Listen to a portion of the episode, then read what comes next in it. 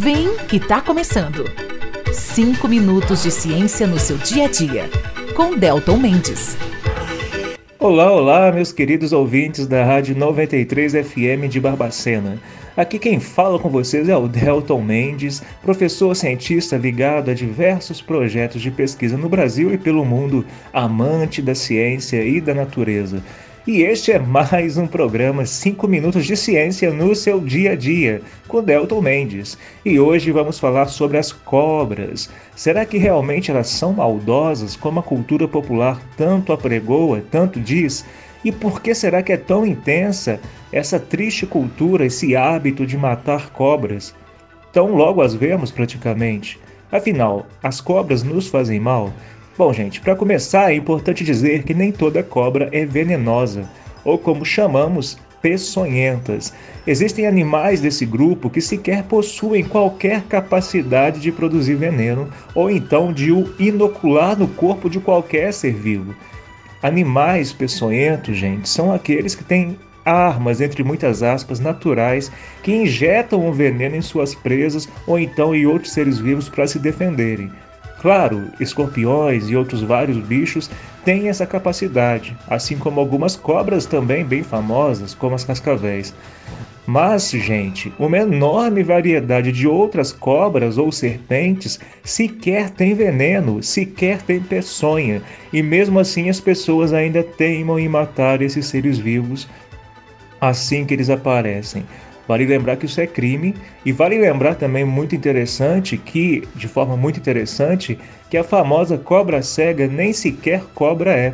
Ela, ela é um anfíbio que nos, não nos faz nenhum mal. É um anfíbio, inclusive, né, que, que é mais parente então dos sapos e das rãs que das cobras. Dito isso, eu reforço aqui mais uma vez a importância de nos atentarmos a fontes confiáveis de informação e também para o fato de que a biodiversidade precisa ser protegida. É claro que há casos e casos, né, pessoal? Se vocês verem uma cascavel, por exemplo, não tentem capturar, se protejam e acionem os bombeiros. E vale sempre lembrar que, mor que, que morder o local da picada de uma cobra, por exemplo, no braço, na perna, para puxar o veneno, fazer aquele monte de atadura, jogar vinagre, jogar sal, dentre tantas outras coisas, nada disso adianta. O melhor a se fazer se você for atacado é, se possível, fotografar o bicho ou então tentar lembrar de suas características e ir o mais breve possível para um hospital. E se hidratar muito, viu? E aí, gente, o que vocês acharam dessas informações? Já tinham ouvido falar desse assunto dessa maneira? Por isso a ciência é tão legal e tão importante, né? E para encerrar mais esse programa, gostaria de agradecer imensamente a todas as empresas que apoiam os 5 minutos de ciência no seu dia a dia, que são a Samara Autopeças, a Carícia Modas Íntimas e a CEAM, Consultoria e Soluções Ambientais.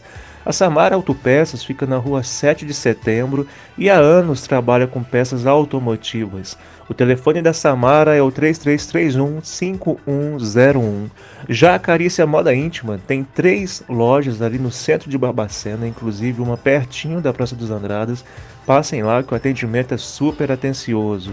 E a CEAM, Consultoria e Soluções Ambientais, presta serviços ambientais em Barbacena e região há muito tempo. Para contactar a empresa, basta entrar em contato com o Rogério pelo telefone 329 8407 0789. Então é isso, meu povo. Grande abraço e até o próximo programa da semana que vem.